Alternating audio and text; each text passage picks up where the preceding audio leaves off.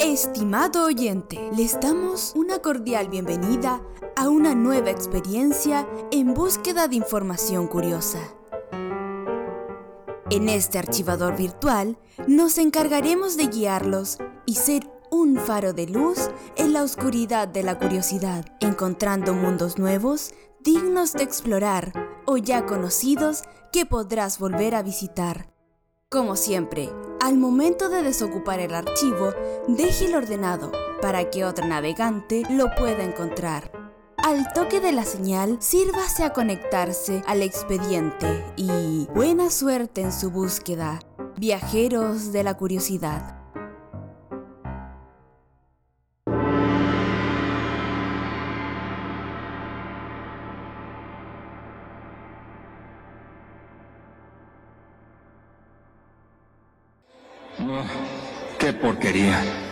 ¿Por qué es tan complicada la vida de superhéroe? Ahora tengo que estar en los subterráneos.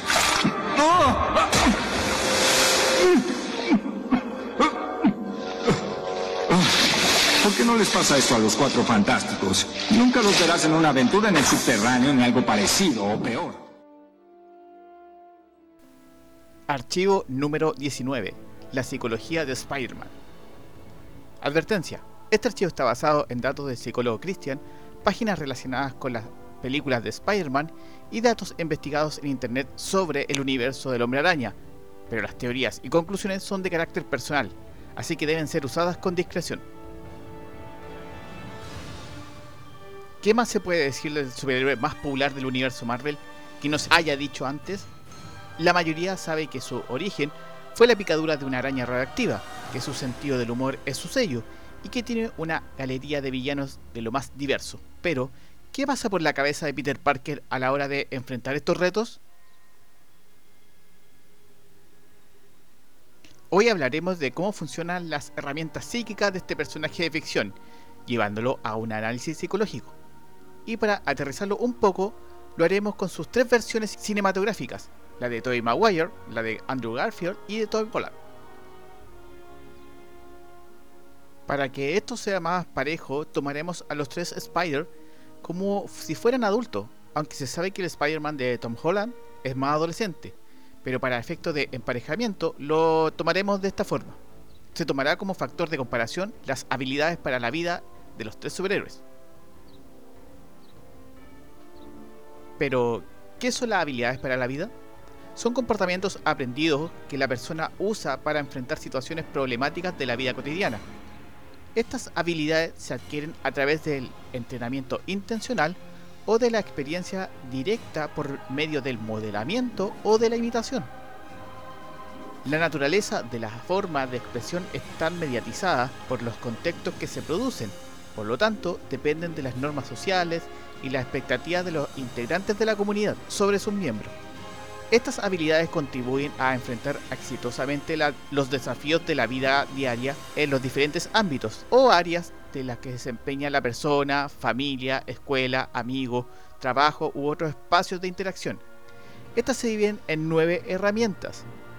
Autoconocimiento, empatía, comunicación asertiva, relaciones interpersonales, toma de decisiones, resolución de problemas, pensamiento creativo, manejo de emociones y manejo de tensión o estrés.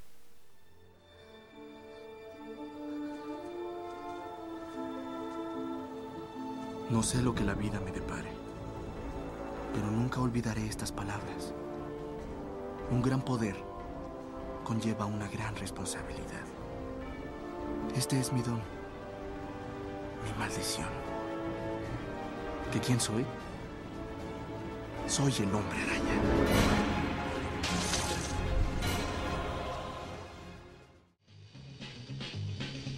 Spider-Man, Spider-Man, does whatever a spider can. Spins a web any size, catches thieves just like flies. Look out, here comes the Spider-Man. El Spider-Man de Tobey Maguire.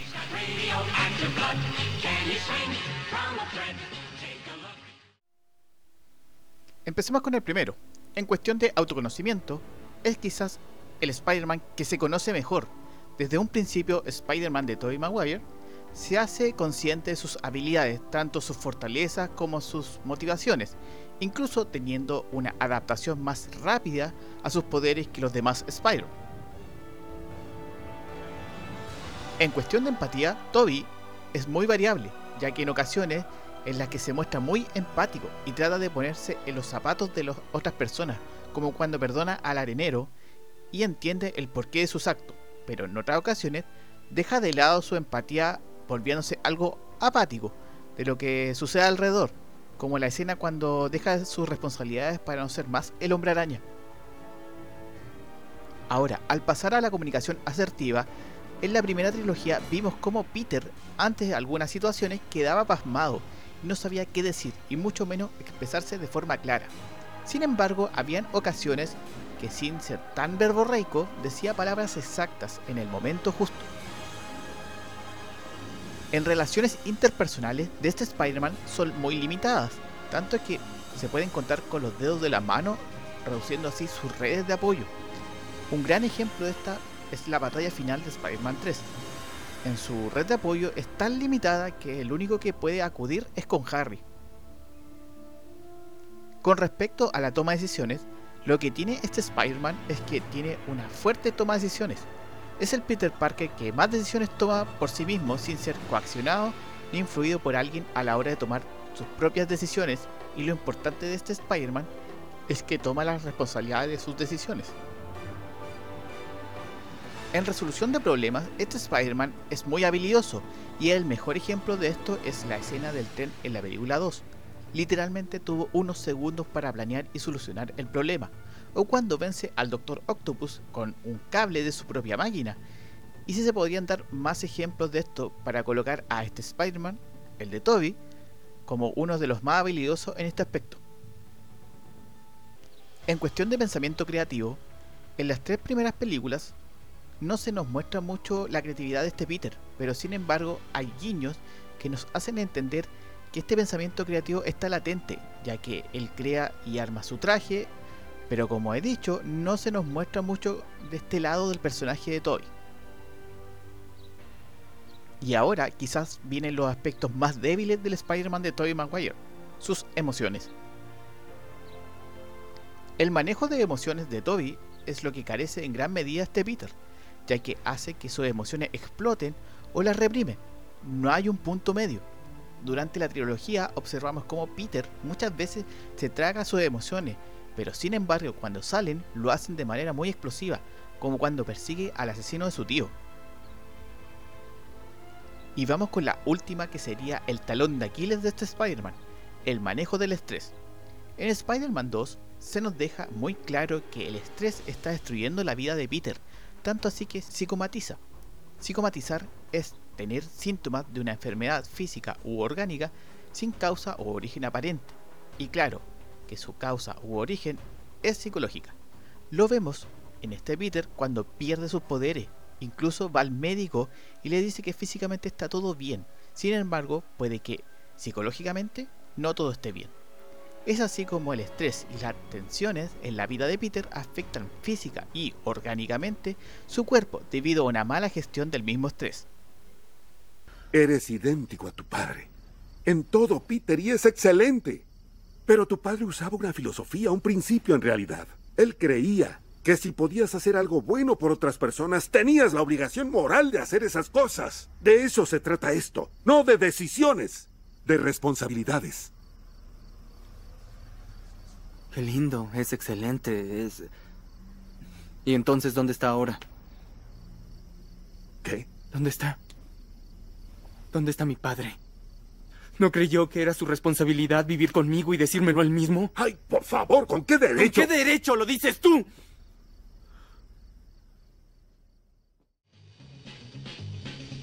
Spider-Man, Spider-Man, does whatever a spider can. Spins a web any size, catches thieves just like flies. Look out, here comes the Spider-Man. El Spider-Man de Andrew Garfield. He's got radioactive blood. Can he swing from a thread? Iniciando con el autoconocimiento. Al igual que su antecesor, este está muy bien desarrollado. conoce muy bien sus habilidades y alcance de sus poderes y un punto a favor de Spider-Man de Andrew es que además de su conocimiento físico, conoce el alcance de su inteligencia, lo que hace muy completo en esta área. En cuestión de empatía, al igual que el Spider-Man de Toy, este Spider-Man es muy variable debido a que su empatía es pucha, como cuando defiende a un compañero en la escuela o como la última escena de Spider-Man 2 con el niño disfrazado del hombre araña, o la empatía con su propio enemigo. Sin embargo, este Spider-Man es muy apático en situaciones problemáticas, como cuando está bromeando con Rhino, sin importar que entre más tiempo pase, más puede dañar a las personas. En la comunicación asertiva es muy probable que el Spider-Man de Andrew sea el más habilidoso, ya que la comunicación con su mundo externo es muy fluida. Siempre deja claro el mensaje que quiere decir. No titubea al momento de querer mandar un mensaje verbal, al contrario de lo que le pasa a Toby. En cuestión de relaciones interpersonales, este Spider-Man peca de lo mismo que el anterior. Su círculo social es muy reducido, por no decir nulo, ya que la única relación real y de peso es la de Gwen Stacy, ya que al igual que el Spider-Man de la trilogía pasada, fija su vida en sus propias decisiones. Sin embargo, en algunas ocasiones es algo inconsciente de las decisiones de sus acciones.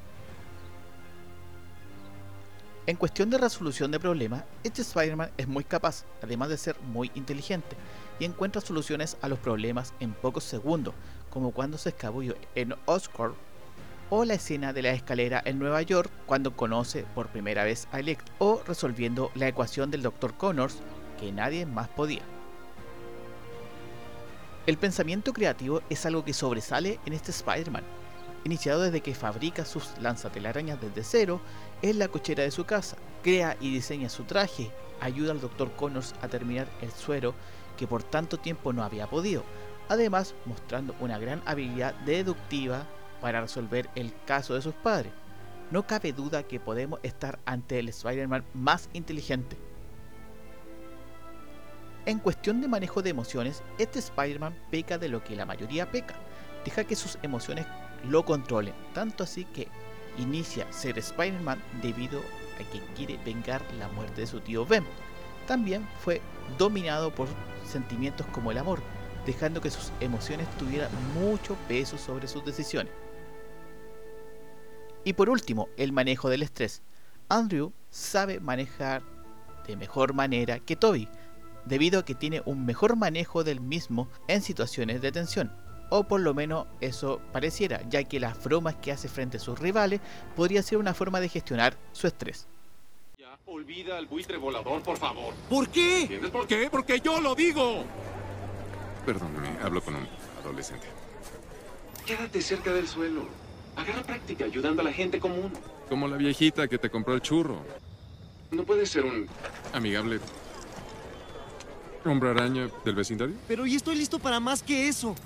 No, no lo estás. No dijo lo mismo cuando le gané al Capitán América. Confía en mí. Si Cap te hubiera querido noquear, lo habría hecho. Escúchame, si te vuelves a encontrar con esas armas, llama a Happy. ¿Está manejando? Y oye, creo que ya estás en edad de pensar en la universidad. Tengo influencias en el MIT. Colga. No, no tengo que ir a la uni, señor El Stark. señor Stark ya no está en la línea. Qué loco. Spider-Man, Spider-Man, does whatever a spider can. Spins a web any size, catches thieves just like flies. Look out, here comes the Spider-Man.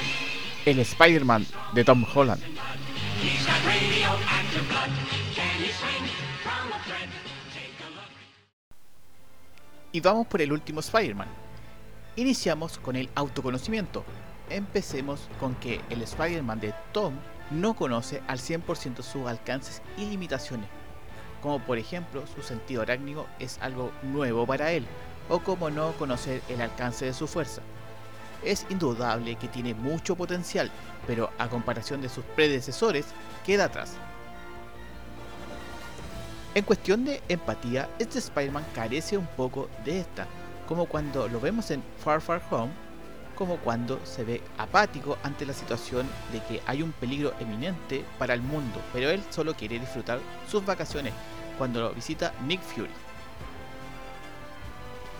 En comunicación asertiva, Tom no es tan asertivo como Andrew, pero tampoco es tan poco asertivo como Toby, ya que a pesar de que tiene muchas relaciones interpersonales, en varias ocasiones titubea al momento de expresarse y muchas veces deja los mensajes a media o no deja claro el mensaje que quiere transmitir. Vamos ahora con las relaciones interpersonales, lo cual es el punto más fuerte de este Spider-Man. Sus relaciones interpersonales son muchas, desde sus compañeros hasta los Vengadores. Esto le da a Tom una red de apoyo más amplia de la cual le puede echar mano cada vez que lo necesita. Recordemos que gracias a estas relaciones interpersonales, Tom es un héroe de mayor jerarquía y no tan solo el amigable vecino. En cuestión de toma de decisiones, Tom es alguien muy dependiente, ya que muchas veces necesita la aprobación de terceros para tomar una decisión, principalmente de la aprobación de Tony Stark, lo cual trunca mucho de sus capacidades de decisión en momentos importantes. En cuestión de resolución de problemas, vamos al punto anterior. Este Spider-Man se muestra algo dependiente de terceras personas, dejando muchas veces en sus manos que esas terceras personas resuelvan sus problemas. Sin embargo, así como los demás Spider-Man, tiene una capacidad mental muy ágil en la cual en ocasiones lo vemos resolviendo situaciones con cosas que tiene a la mano, aprovechándolas al máximo o basándose en películas. En el pensamiento creativo no se nos muestra cómo este Spider-Man se confecciona su traje o algún artefacto, sin embargo se nos deja en claro que este Spider-Man creó su propio telaraña y su propio traje, además de crear un nuevo traje con el equipo de Tony Stark. Sin embargo, más allá de eso, no se nos muestra un Spider-Man demasiado creativo, pero sí con un gran potencial. En el manejo de emociones, este Spider-Man, al contrario de los otros, sus emociones no le impulsan a hacer, sino que a no hacer. Las emociones más presentes en este Spider-Man es el miedo. Miedo que muchas veces lo impulsan a no a dar el 100% de sus capacidades, unido a esta muestra de sentimientos de inseguridad que de nuevo lo impulsan a dar el 100%. Por último, el manejo del estrés, el cual se representa mucho en este Spider-Man, principalmente en situaciones donde tiene alguna responsabilidad tratando de evitar las cosas o designando a alguien más su responsabilidad, como en el caso de los lentes y Misterio. Esto nos deja claro que este Spider-Man no sabe manejar la atención de muy buena manera.